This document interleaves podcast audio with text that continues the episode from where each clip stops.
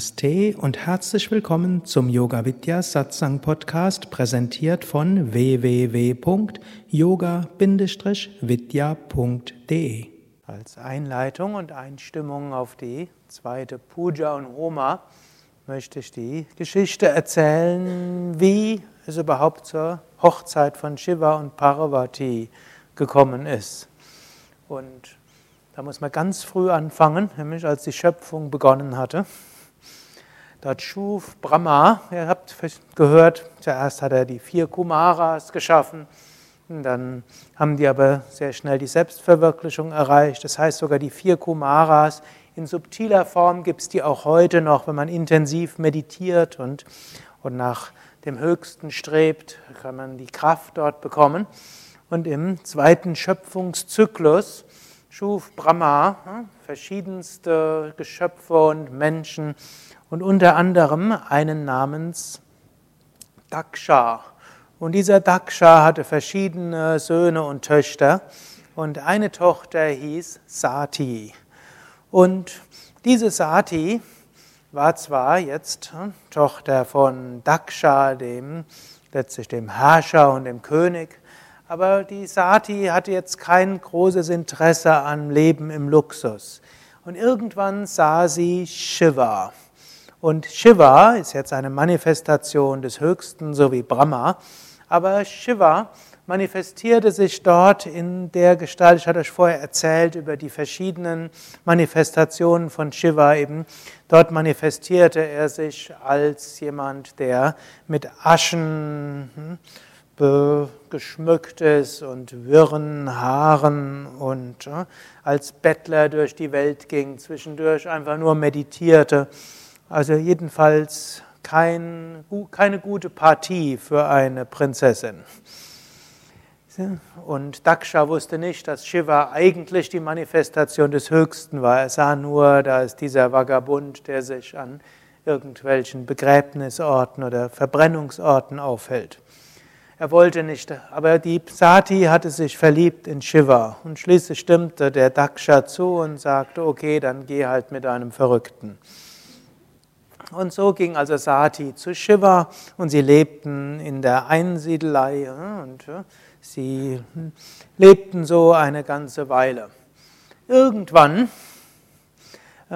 veranstaltete Daksha ein ganz großes Yajna, eine große Opferzeremonie lud aber dort seine Tochter und seinen Schwiegersohn nicht ein. Denn er dachte, was will man, wollen wir mit diesen hm, Vagabunden, die dort irgendwo im Wald dort hm, vor sich hin vegetieren. Auf so ein solches königliches Jagdner kommen die nicht hin. Gut, und ich will es nicht zu lange machen. Hm, hm es gibt da sehr, sehr große hm, Berichte in der Shiva Purana insbesondere. Jedenfalls die Sati entschloss sich hinzugehen, ohne dass sie eingeladen wurde. Und der Daksha tat so, als ob er sie nicht erkennen würde. Und dort hm, hat die Sati sich sehr schwer verletzt gefühlt und dachte, ein solcher Vater, der nicht erkennt, hm, worum es wirklich geht. Er macht zwar jetzt ein spirituelles Ritual, eine Yajna, aber er richtet sich nicht an das Höchste und er ja, macht das Ganze nur äußerlich. Einen solchen Vater will ich nicht haben. Und so ja, wiederholte sie ein paar Mantras und löste sich auf in Feuer. So kam es dann, dass Shiva keine Frau mehr hatte. Die Geschichte jetzt etwas abzukürzen, es gibt da noch alles Mögliche. Shiva jedenfalls meditierte dann auf Kailash und kam jetzt in seiner Gestalt als der meditierende Shiva, nicht mal als der vagabundierende Shiva, nicht mal auf Verbrennungsorten und nicht mehr, hm, auch nicht als Pashupati, als den er zwischendurch war, hm, als der, der allen Tieren geholfen hat, sondern er meditierte nur noch. In der Zwischenzeit vergingen einige Zeitalter und jetzt gab es einen Dämonen, und dieser Dämon, der vertrieb die Engelswesen aus dem Himmel und erlangte auch die Herrschaft über die Erde und den Himmel. Und er hatte bestimmte Gaben bekommen von Brahma, dem Schöpfer. Und eine davon war, dass er von niemand Erwachsenen überwunden werden konnte und auch durch keinen Menschen und auch kein Engelswesen. Es gab noch ein paar weitere Sachen und so rannten jetzt die Engel zu Brahma und sagten, oh Brahma, was hast du dort gemacht? Du hast einem Dämonen jetzt alle möglichen Gaben gegeben. Der hatte nämlich intensiv Pranayama geübt und Tapas geübt. Weil, also jemand, der spirituelle Praktiken übt, aber dann in Ego verwandelt statt in Spiritualität. Sagte Brahma, ja, irgendwas ist da schief gegangen, aber ich weiß auch nicht weiter. Geht mal zu Vishnu. Sie gingen alle zu Vishnu und Vishnu sagte, ja, ist schon eine schwierige Situation, kann ich auch nichts machen. Nur ein Sohn von Shiva kann helfen. Sagten die Devas, die Engelswesen, wie soll das gehen? Der Shiva sitzt dort im Himalaya, in Kailash und meditiert. Wie soll da ein Sohn bei rauskommen? Dann sagte Vishnu, Shakti, die kosmische Mutter, die überall ist, hatte sich in einem vorigen Zeitalter als Sati manifestiert. Übt tiefe Hingabe zu dieser kosmischen Mutter und bittet sie, dass sie sich in einem neuen Zeitalter als Parvati manifestiert. Gut, so beteten die Devas und so manifestierte sich die göttliche Mutter Shakti als Tochter von Himavan, dem Engel des Himalaya, als Parvati. Und jetzt Parvati wuchs auf und wurde eine ganz wunderschöne Frau. Und jetzt war aber die Frage, jetzt gab es die Parvati, aber jetzt musste ja irgendwie mit Shiva zusammenkommen und Shiva hat nur meditiert. Also ersannen die Engel eine List und es gab dort einen namens Kamadeva, hm, das ist sowas wie Cupido oder Amor in der griechisch-römischen Mythologie und der hatte Pfeile. Und wenn dann diese Pfeile jemandem hm, dort hm, ins Herz schoss, dann verliebte der sich in jemand anderen. Gut, so dachten sie, sie bringen die Devas, sie bringen jetzt die Parvati vor Shiva und dem Moment, wo Parvati vor Shiva ist, dort werden sie dem Shiva einen Pfeil ins Herz schießen oder Karma wird das machen und dann wird er sich verlieben in Parvati. Gut, hm? sie machten das und Shiva meditierte. Und plötzlich merkte er, dass da in seinem Samadhi plötzlich ein Gedanke war. Dachte er komisch, wie kommt ein Gedanke in meinen Kopf? Er überlegte, wo kommt der her? Er merkte, ah, und er sah Kamadeva, aus seinem dritten Auge kam ein Feuer und Kamadeva wurde verbrannt. Das ist der Grund, weshalb heutzutage der Liebesgott unsichtbar hm, hm, losschießt. Hm. Und Shiva meditierte wieder. Also hatte nicht geklappt. Dann sagte Parvati zu den Devas, also Shiva irgendwo überlisten zu wollen, ist unsinnig. Ich bin die, die, Manifestation der kosmischen Urmutter. Ich bin sowieso immer mit Shiva zusammen, aber jetzt muss ich das auch auf der physischen Ebene machen. Ich werde jetzt Shiva verehren. Gut, und so machte jetzt Parvati, verehrte Shiva. Wie verehrte sie Shiva? Sie meditierte, sie machte Asanas, sie machte Pranayama, sie wiederholte Mantras, sie machte Pujas. Und so im Laufe der Zeit stimmte sie sich ganz so auf Shiva ein und Irgendwann kam Shiva aus der Meditation und merkte, hm, da war hm, diese große Energie auf ihn gerichtet, sah Parvati und hm,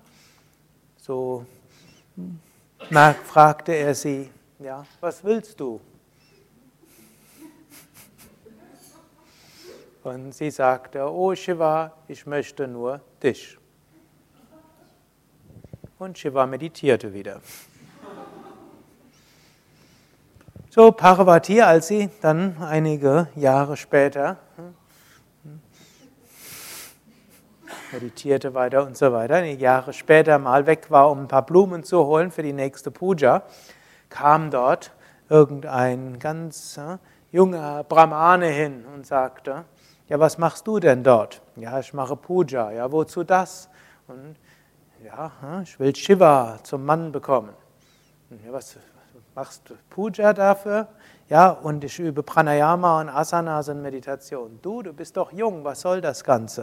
Du solltest das Leben genießen und du solltest irgendeinen Prinzen heiraten oder jemand anders, der schön ist und jung, ja, nicht irgend so einer, der sowieso nur meditieren will. Sagte Parvati, ich will nur Shiva und niemand sonst. Versuchte er ihr nochmal zu erzählen, was sie, dass es doch viel, jemand ganz anderes gibt, der für sie geeigneter wäre. Dann sagt er, nein, ich will nur Shiva. Und wenn du noch einmal so einen Unsinn erzählst, dann weiß ich nicht, was passieren wird. Und im nächsten Moment verwandelte sich dieser junge Brahmane in Shiva. Und dann sagt er, okay, wir können jetzt bald heiraten. Nur, die Hochzeit wird anders sein als sonst. Statt dass es Festessen gibt, werden wir fasten. Und statt dass großer Tanz sein wird, werden wir meditieren. Dann sagte die Parvati, das klingt sehr gut, das habe ich ja die letzten Jahre gemacht. Wenn wir das zusammen machen, umso besser. Dann sagte sie, aber ich habe auch, ne, auch Eltern, die wollen bei der Hochzeit dabei sein. Sagte Shiva, hm, okay, hm, aber dann müssen sie mitfasten und mit Mantra singen.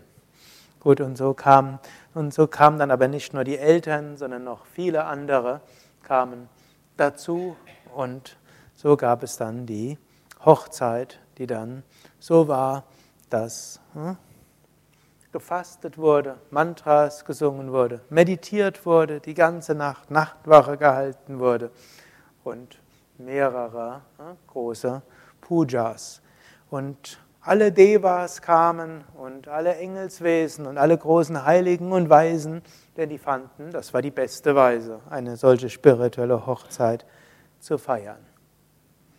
Es gibt noch vieles andere, was dabei passiert ist bei dieser Hochzeit. Das erzähle ich ein andermal, ihr könnt es auch nachlesen. Es gibt ja dieses schöne Buch von Swami Shivananda, äh, Götter und Göttinnen, wie auch dieses Buch, Feste und Fastentage. Da findet ihr noch sehr viel über diese Mythologie. Ah, fehlt aber noch was, was ich euch noch erzählen muss, hm? denn jetzt waren die beiden verheiratet, die sollten sich ja verheiraten, um einen Sohn zu zeugen. Gut, jetzt nach der Mythologie klappte das jetzt aber anders. Hm? Die beiden, es gibt jetzt auch wieder verschiedene Puranas und verschiedene Geschichten. Jedenfalls in einer der vielen Puranas heißt es, in, während Shiva und Parvati in der Nacht miteinander meditierten, aus der Kraft ihrer Gedanken entstand Subramanya. er gilt deshalb als Geist geboren, hm, aus dem Geist von Shiva und Parvati. Und er war auch schon sehr schnell groß, 16 Jahre alt. Und es gibt auch wieder viele Mythen. Und hm, in Skanda Shashti, der irgendwann im November ist, wird das nochmal genauer beschrieben und nach einem anderen Mythos berichtet. Jedenfalls so wurde Subramanya als Heerführer der Devas und der besiegte dann den Dämonen. Und hier können wir auch sehen verschiedene Stufen der spirituellen Evolution. Eine Stufe kann zum Beispiel sein, wir üben spirituelle Praktiken und dann wird unser Ego dick. Das symbolisiert dieser Dämon, der ja Pranayama geübt hat und der Asanas geübt hat, meditiert hat und so weiter. Hat er dadurch Kräfte bekommen. Statt sie zu nutzen für spirituelles Wachstum, hat er damit ja, letztlich irgendwo egoistische Wünsche befriedigt. Man kann andere beeindrucken mit seinem Prana. Man kann mit dem Prana alles Mögliche erreichen. Und dann wird man zu einem Dämonen. Aber tief im Inneren merkt man, so ist es nicht richtig. Aber wenn erstmal dieser Dämon groß geworden ist, wird es schwierig. Wir kämpfen mit diesem Dämon und wir schaffen es nicht. Also beten wir. Irgendwie kommt dann Brahma, wir erfahren eine göttliche Gnade. Stellt fest, reicht nicht aus.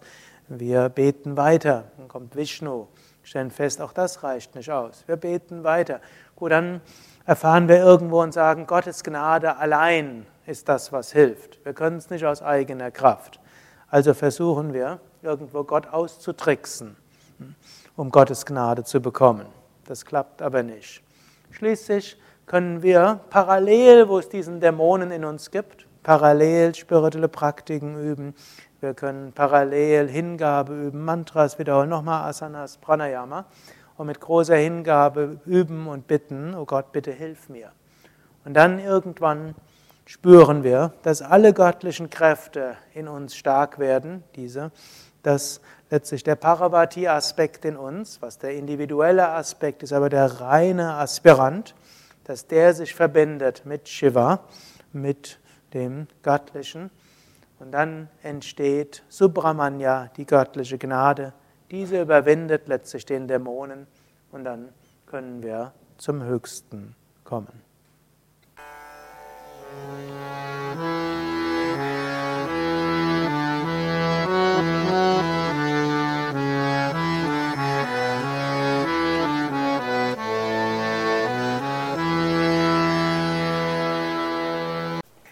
Dies war also die aktuelle Ausgabe des Yoga Vidya Satsang Podcasts, präsentiert von www.yoga-vidya.de